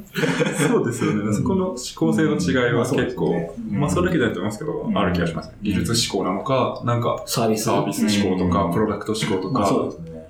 あんま多分ねネットワークめっちゃ極めたい人が、なんか、うんこいつがお金を稼いでるかどうかとかは別に関係ないみたいな。うんちゃんと安定カードうんをそうですね。させれる技術が自分にあるきっちりみたいな。お客さんに収めるっていうとこうろ。重きを置く人ももちろんいると思いますね。だからそういう意味では、えっと、この、その配信事業とかの、その事業の、なんかこう、設計うん。にも首を突っ込む感じなんですか？その。あまあ、なんていうかな、そのサービスの企画そのものには今そんな全然首突っ込んでなくて、まあ、うんメディア入った当時もただの本当にインフラのネットワーク担当みたいな感じだったので、なんかまあ、当時は本当上で何が動いてるかとかあんま、どんなサービスやってるかとかあんま気にもしてなくて、ただもうサーバーから、ネットワークからこうサーバーのミドルウェアぐらいのレンジまでちゃんときっちり動かすことに、うんううんん。まあ、集中してた感じですかね。あうんあ、そういう、なんか、サービス思考っていう話ありましたけど、うんなんかそういう人もいるじゃないですか。そのサービス自体も考えて、うんそのサービスをいい感じに、ん。えっと、こう、現実的に動かすためにはこういうみたいああ、な、はいはいはい。っていう人もいると思うんですけど、うん。なんかまあどういう人がこう、うん SI 向いてるのかみたいな議論の話で、だからそこに、SI やってるとやっぱそこには入れないわけじゃないですか。うんある程度こう、それ、もう決まったものがあって、それ実現するために、こういうことをやってほしい、わかりました、みたいなところもあったり、まあその時にちょっとまあ提案したりすると思うんですけど。うん。まあその場合でもまあ SIR にともまあこういうシステムの設計とかまあいろいろなんかその要件に応じた設計っていうのはもちろん入れるとは思うので、うんまあ、そのサービスそのもののなんか中身がどうっていうのはまだ入れないかもしれないですけど、うんまあそれどう実現するかとか、まあ要件に応じたシステムを設計していくっていうところはまあ SIR でもまあ自社でもできるかなと。ああ、なるほど。うんうん。確かにそうですね。まあ、モチベーションの源泉がどこにあるのかっていうのが結構人によって違うっていううんうん。わかる気がしますね。確かに。なるほど。これはでも、インフラ担当的に入られて、もう、こう、基本インフラ、社内のインフラ畑で、どんどんこう、キャリアを積まれてっていう感じなんですかね。まあそうですね。うん。その時インフラの責任者とかなられたんですか？そうですね。まあ最初、っていうかもう僕入っ、メダル入った頃、インフラの専任の担当なんていなくて、で僕とほぼ同じぐらいに入ったもう一人の人がいて、まあ二人で、まあ、インフラやっていこうとか、ね、それうん逆にそれまでどうやってやってたのかなって エンジニアは何人ぐらいいたんですか、その時？当時はほとんどいないですね。えーっと、開発でも、フルでやったやったんです本当数人ですね。なんか3人とか4人とか、なんかまあベンチャーあるあるまあまあでもそうですよねなんかすごい尖った人が全部システム作って、その後も運用ずっとしてるみたいなのが、もうまさに弊社もそれだった感じです。うーん。なるほど。じゃあもう実質的にはもう、もともと責任者みたいな。なんか入った途端にまあ、じゃあインフラといな。でまあなんでそういう感じで、まあやっぱベンチャー最初結構伸びていくところだったので、もうインフラの設計もそんなきっちりできてなくて、もう拡張拡張重ねてて、うんまあすごいネットワークだったんですよ。もうなんか、ラック開けた時のあの衝撃今でも忘れないんですけど、うんあ、こんなハブでいいの？とか。ビッグカメラで売ってるやつじゃん、これ。とか、なんか。え、すごい、これ、え、どうなってんのこれとか、もう配線図もないから、こう、うわーって、そうやるところから、スパゲスパゲッティコードを、本当そうです。リテラリースパゲッティコードを。紐解いていく作業から始まる。うん確かにそうですよね。えーあなるほどなうん。え、なんかその頃、そういう感じだと、入った直後ぐらい、なんかめちゃくちゃ働かないとうん。全然追いつけないみたいな感じになんないですですか？業務量的に？業務、まあ量とか、うん。なんかうん。まあ、社内だからみたいな話もあるかもしれないですけど、うん。やっぱりなんかこう、そういうのってこう頑張っちゃいがちみたいな。ああ、なるほど。まあそうだ、まあさ、まあそれはありましたね、確かに。うん。まああと、あとまあ、自社サービスの会社も初めてで、結構なんか、そんなに Linux めちゃめちゃ詳しいわけでもなかったりとか、あはいはいはい。まだ知らないことたくさんあったので、なんか結構勉強しながらも、ちょっとなんか、ネットワークとかちょっとやばいとこ直していかないとなっていうのがあって、うん。こう毎日データセンター行って、こうなんかちょっと配線図、こういう受験の書いたりとかやってましたね。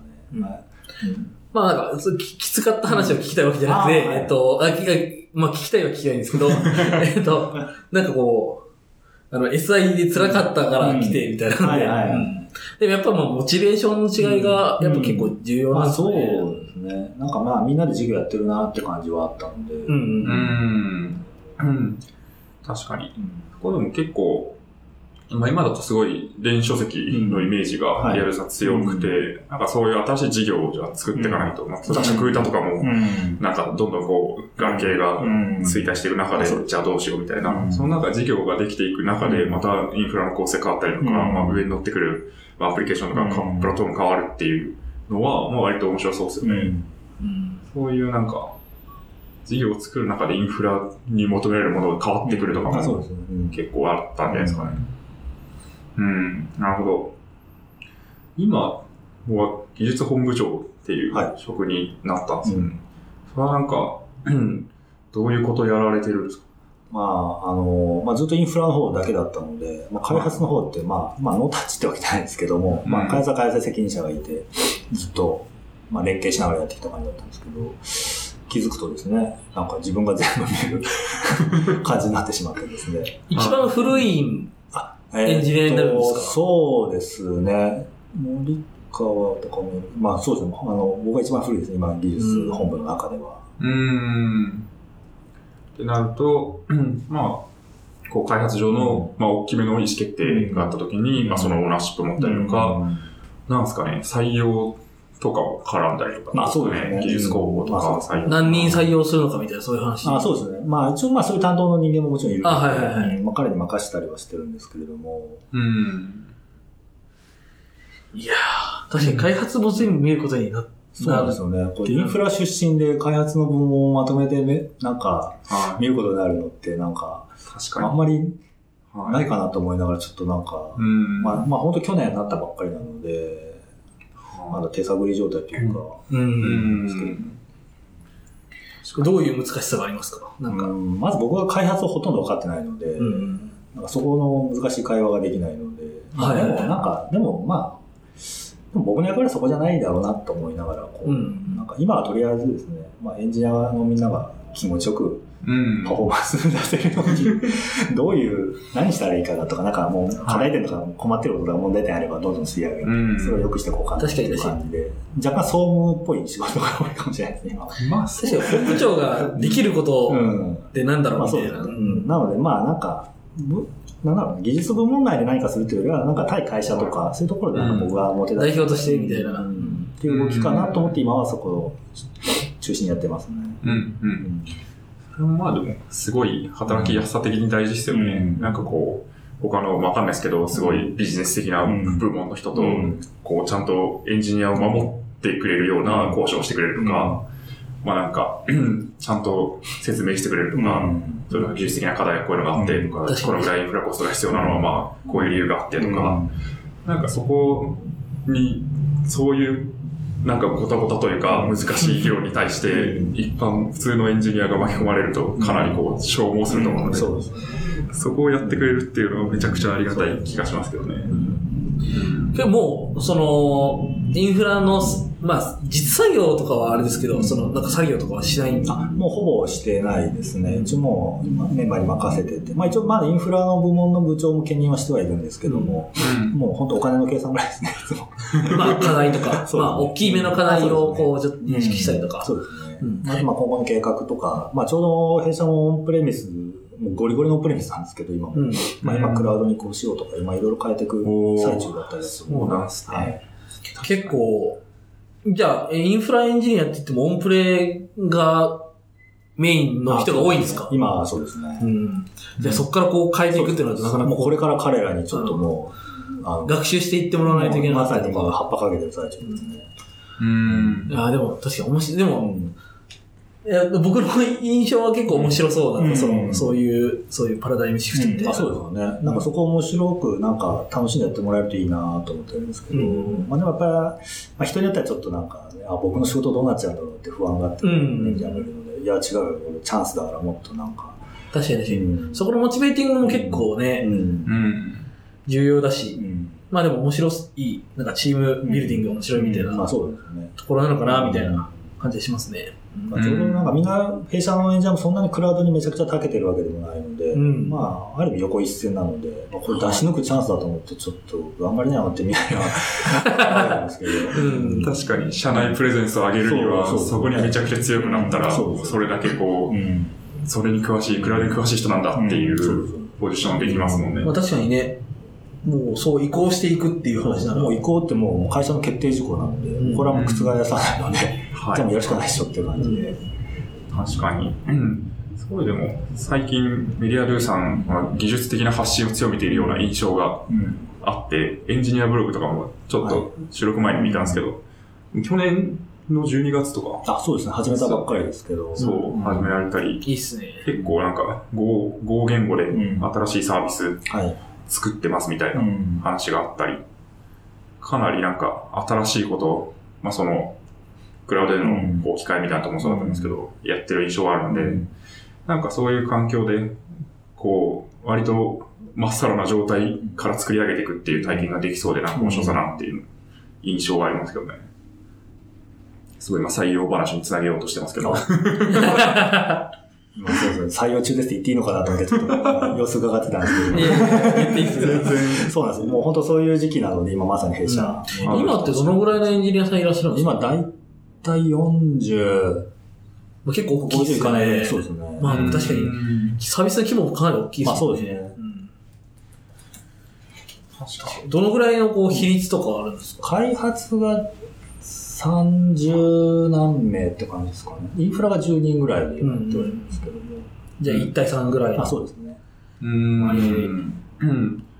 会社全体的にはどのぐらいなんですか？全体でいくと、メディアドゥ単体で今150ぐらい。あ、そうかそうか。いろんなあ、子会社あの、子会社、まあちょっと3月でちょっと完全に合併したりとかするので、その後でも300何人とか400人ぐらいの会社にはなるんですけども、うん。まあ、エンジニアの割合は、まあ、4分の1か3分の1ぐらいの感じですね。うん。うん。確かに。割と、まあ、多いというか。そうですね。まあ、僕入社した時は1割もいなかったぐらいのうん。そうですよね。まあでもがっつりメディアとかで配信もちゃんとしてるって言ったらもう完全に IT 企業ですもんね。がっつり。なうんか、ん。その、まあ、うち、まあ、うちとかだと、あの、IT 企業とは言いつつ、まあ、結局不動産のん。仲介をやってるんはいで、なんかこう、キャッシュポイントはうんそこにあるんですけど、うん。うん。もうそういう配信、広告広告じゃない、メディア配信だとこっちにあるじゃないですか。IT に全て主軸があって。そうするとエンジニアがこれからどんどんどんどんこう、重要になっていくというか、うん。クラウドになったらこう、急にこう、スケールもするし、みたいな。そうですね。確かに。事業的にはやっぱその40名いるエンジニアの方は結構電子書籍事業にかかってる人がもともまあと。多くて、そこから新規事業をうんやっていくっていうので、もうまたエンジニアさんを増やしつつ、はいちょっとそっちに移りつつみたいな感じなんですか、新規事業はもう電子書籍とは関係ないんですか？関係ないのもありつつって感じですけど、まあでも、うんまあ、一応紐づいてはいるかなって感じですね。うんまだまあこれから立ち上げようとしてる感じなんですけど、はい、はい、はい、はい。うん。まあ確かに全く関係ないのもありますね。あの、なんか音声を自動で文字起こしするサービスだとか、うんおーうん確かに、そうですね。持ち起こし。うん。我々も、もしかしたら需要があるかもしれないですけど。そうなんですね。最近はや、なんかね、結構いろんな会社が、結構実践してますよね。うん。で自動で要約してくれたりとか。うん、あね自動で予約、すごいですね。それめっちゃ欲しいですけどね。今もポッドキャスト用じゃないかもしれないですけど。確かに。あの、えー、なんか最近のあの、リビルズ FM っていう、うんあの、別の番組、あの、はいポッドキャスト番組では、なんかこう、文字起こし、Google の文字起こし、うん。その番、ポッドキャストは Google の文字起こしを提供してるんですけど、あはい。有料で。うん。で、それが今問題なのが、こう、誰が喋ったかが分かんなくて、ただ単にこう、こう文字がこう、ずっとこう。一行で、うん連なっていくっていうのがあって、はいや、なんかこう、うん。誰が喋ってるかで、まあ、その人、誰が喋ってるまでは認識しなくてもいいけど、うん。こう、喋る人が変わったらこう開業してほしいよね、みたいな話がうん喋られてまあそうですよね。声なんか認識してとかなると。うんでもその辺結構多分これ今後需要がどんどん増えていくというか、うん。確かに確かに。うん。でも検索されるようになるから怖いよね。あの、検索可能になっちゃうじゃないですか。確かにそうですね。まあ、それはそうですね。下手なこと言えないみたいな。Google 検索はされないようにすればいいですか？インデックスされないようにインデックスされるんでしちゃえば。うん。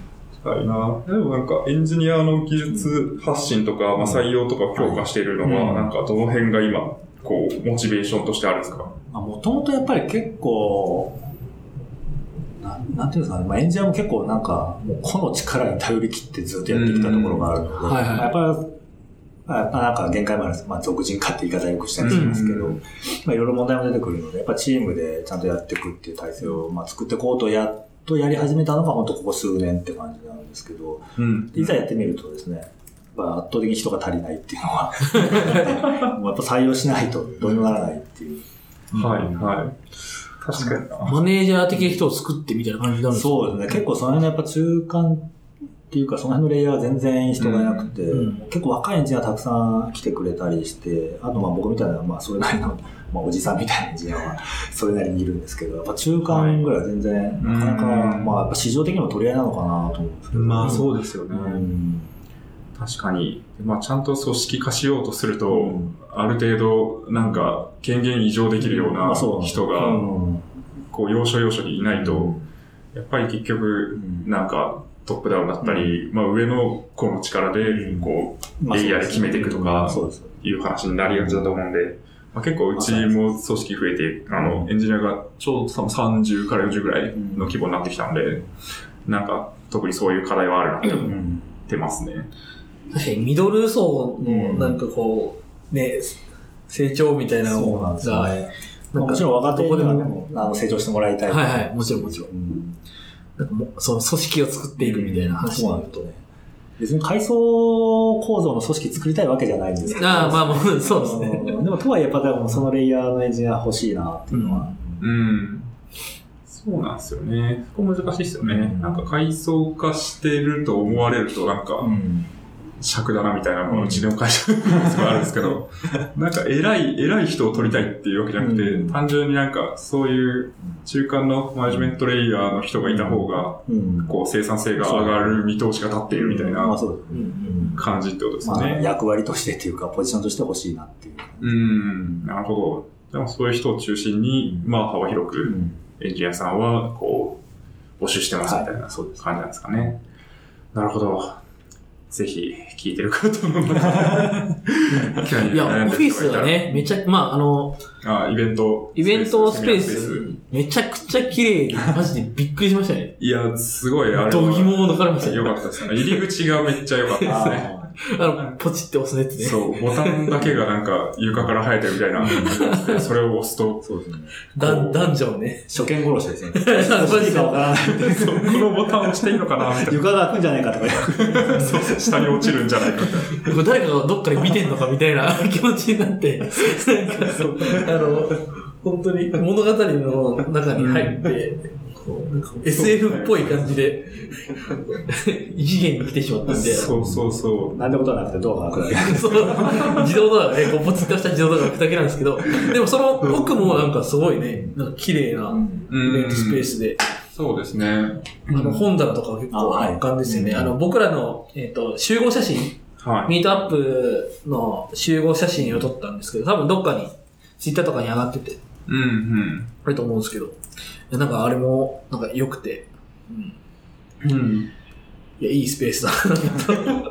そうですね、うん確かに。結構最近もね、イベントをいっぱいいろんなところで貸し出されてああ、ますそうですね。あの、使っていただいて。結構それはもう、なんか、まあそういう文脈で、まあいろんなところとコラボして、まあ認知上げてみたいなイメージまあそうですね。そういうのやっていきたいのありつつ、まあ会社としても、まあやっぱり、こう、まあ場所的に出版社さんもすごい近くにたくさんあるので、まあそういう出版系のイベントもやってもらって、ああ、そうなんですね。まあいろんな意味で。うん、エンジニアだけじゃなくて、あそうですね。うんへーいいですね。なんかこう、勢いがある感じがします。確かに。そうですね。はい。こんなとこですか？どうですかね？なんか、他、喋りたいこととかありますか？もう、一応こう、トピックは全部さらったかなっていう感じがしますけど。はそうですね。まあ採用の話もできたし、昔の苦労話もここで消化できた気もするし。はい。いや、結構面白い話を。いや、なんか今日、今回パワーワードが多いですよね。確かにそうですね。卒業ティッ。シュは面白いよティッシュ風とか、卒業見込み証明書出ないとか。すごいなんか、そんなことあるんだ、みたいなのが聞けてすごい良かったかなと思いますので、じゃあ、一回締めますか。はい。はい。しがないラジオでは、フィードバックをツイッターで募集しています。ハッシュタグ、シャープしがないラジオ、ひらがなでしがないカタカナでラジオでツイートしてください。しがないラジオウェブページがあります。しがない .org にアクセスしてみてください。ページ内のフォームからもフィードバックをすることができます。感想を話してほしい話題、改善してほしいことなどつぶやいてもらえると、今後のポッドキャストをより良いものにしていけるので、ぜひたくさんのフィードバックをお待ちしています。はい、お待ちしてます。お待ちしてます。はい。最後に告知などあれば、まあ、採用の話、改めてちょっとそうですね。告知していただいてもいいですか、じゃあ。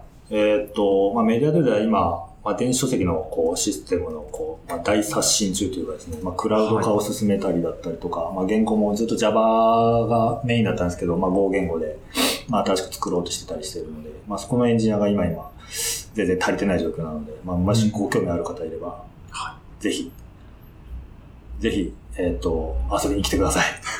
まあ、まずは結構、その、カジュアルにっていう感じでも全然いいんですよカジュアルメね。ーナー全然やってますんで。うんうん。うーん。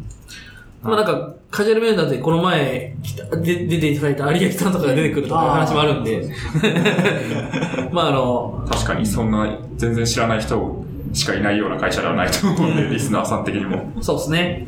もし、こう、興味があれば、そうですね。どう、どうすればいいんですかね？その、なんかこう、どっかに応募したいなみたいな時は。そうですね。はい。一応、ウォンテッドリー中心で媒体は出してたりとか、うん。まあ全うん。然あの、ツイッター経由で、あの、あの、興味あるんですけど、全然、まあ、メディアドゥさんのエンジニアさんにはい、アポを取っていただければみたいなところはありつつも、まあ一応、うんと採用情報とかは、あの、そうですね。小ノートに貼っておこうかなとありがとうございます。思います。なんか、どういうエンジニアさんが、こう、いいとか、メディアドゥに合いそうとか、そういうのってあったりするんですか？性格的にとか。ああ、そうですね。今ね今いるエンジニアだと結構みんな真面目で、こう、うんまあおとなしいっていうか、うん。うん、なんか真面目でコツコツやるエンジニアが多いので、はい。逆になんか、尖ってる。明るさマックスとか、めっちゃ尖ってるとかで、なんか、すごい面白いかな。と思いますね。確かにいろんなね、うん。ディバーシティをはい。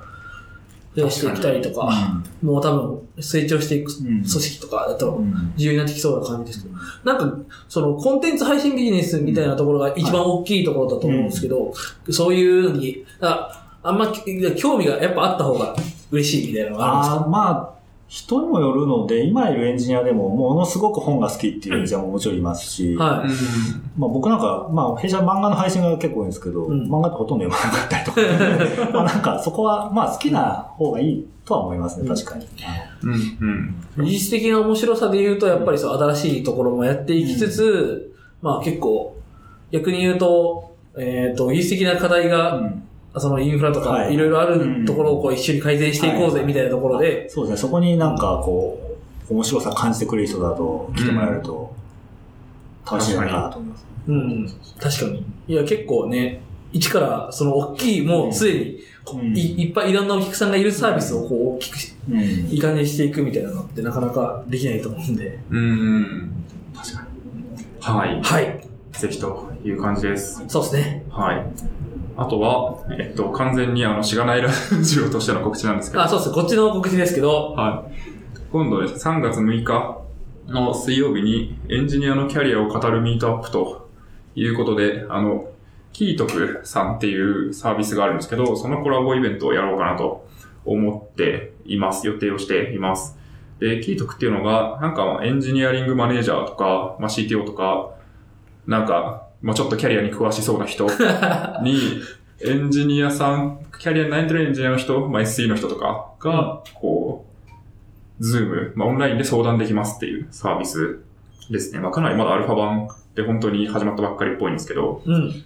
まあ、そのサービスと一緒にコラボして、まあ、実際にそういう面談をしてくれるメンターの人たちが登壇されて、まあ、その人たちに結構しがないラジオでラジオで話すような、まあ、これまでどういう風なキャリアを歩んでて、まあ、SI でちょっとこういうことしてて、転職して今はマネージャーやってますみたいな、なんかそういう話をお聞きできればなと思ってるので、まあ、まさにリアルしがないラジオ的なイベントになるかなと思っています。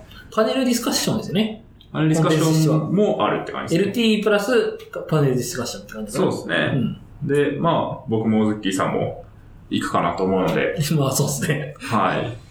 ぜひぜひ、まあ、僕らに会いたい人でもいいですし、まあ、はいそういう話を聞きたい人も参加してもらえればと思います。ちょっと公開時点で、あの、埋まってるかどうかわかんないですけど、まあ、結構、人増やしても入れるような会場でね、まあ、うちのオフィスなんですけど、やるかなと思ってますので、ぜひ、お願いします。そちらもショーノートにリンクを貼っとこうかなと思うので、ご参加お待ちしてます。はい。はい。あと、あれかな？もう一個言うと、はいあ。の、4月何日かわかんないけど、あの、技術書店にも出るのでね、あーそうです、ね。もうそろそろそういう話をしとかないといけないかなと思ってるんで、確かに。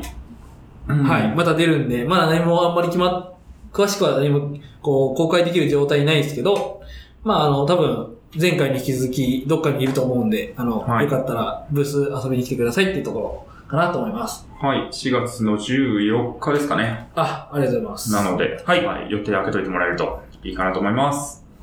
はーい。そしたら告知はこんなもんですかね。はい。ごすいません、ありがとうございます。はい。ご出演いただいた感想とかありますか？今もまだ緊張してますけど、あ、そうですか。結構、そんな感じは受けなかったですよね。あんまり。はい。まあ、まあ、すごい楽しかったです。いろいろお話しさせて。いや、ありがとうございます面白い話。ばっかりでした。そうですね。いや、でも、さっきも、こう、ちょろっと言ったかもしれないですけど、結構、あの、我々が経験していない時代の話を聞けると、面白いなっていう感じはありますし、まあ、逆にそのリスナーさんの中でも、僕らより結構年齢が上の人もいると思うので、めっちゃわかるみたいな反応がきっと来るかなっていう話が聞いたんですよ。嬉しいですね、そうだと。ドス V わ、ドス V ワロタみたいなのが、パーツショップって、パーツショップ懐かしいみたいなのが。本当、社内の若いエンジニアだと、こんな昔話誰も聞いてくれないので、確かに。気持ちよくお話ができて嬉しかったです。そうですね。そこはちょっとインターネットの力を借りて、反応をなんか拾えるといいかなと思うんで、ぜひね、あの、すごい刺さった人はツイッターでも、こう、フィードバックをもらえると、きっと山田さんも見てくれるかなと思うので、ぜひお願いします。はい。はい。じゃあ、そんなところですかね。はい。そしたら、SP、これは合ってるんですか？合ってます合ってます55ですかね。はい。55は、えーメディアドゥ山田さんをゲストにお迎えしてお送りしました。ありがとうございました。ありがとうございました。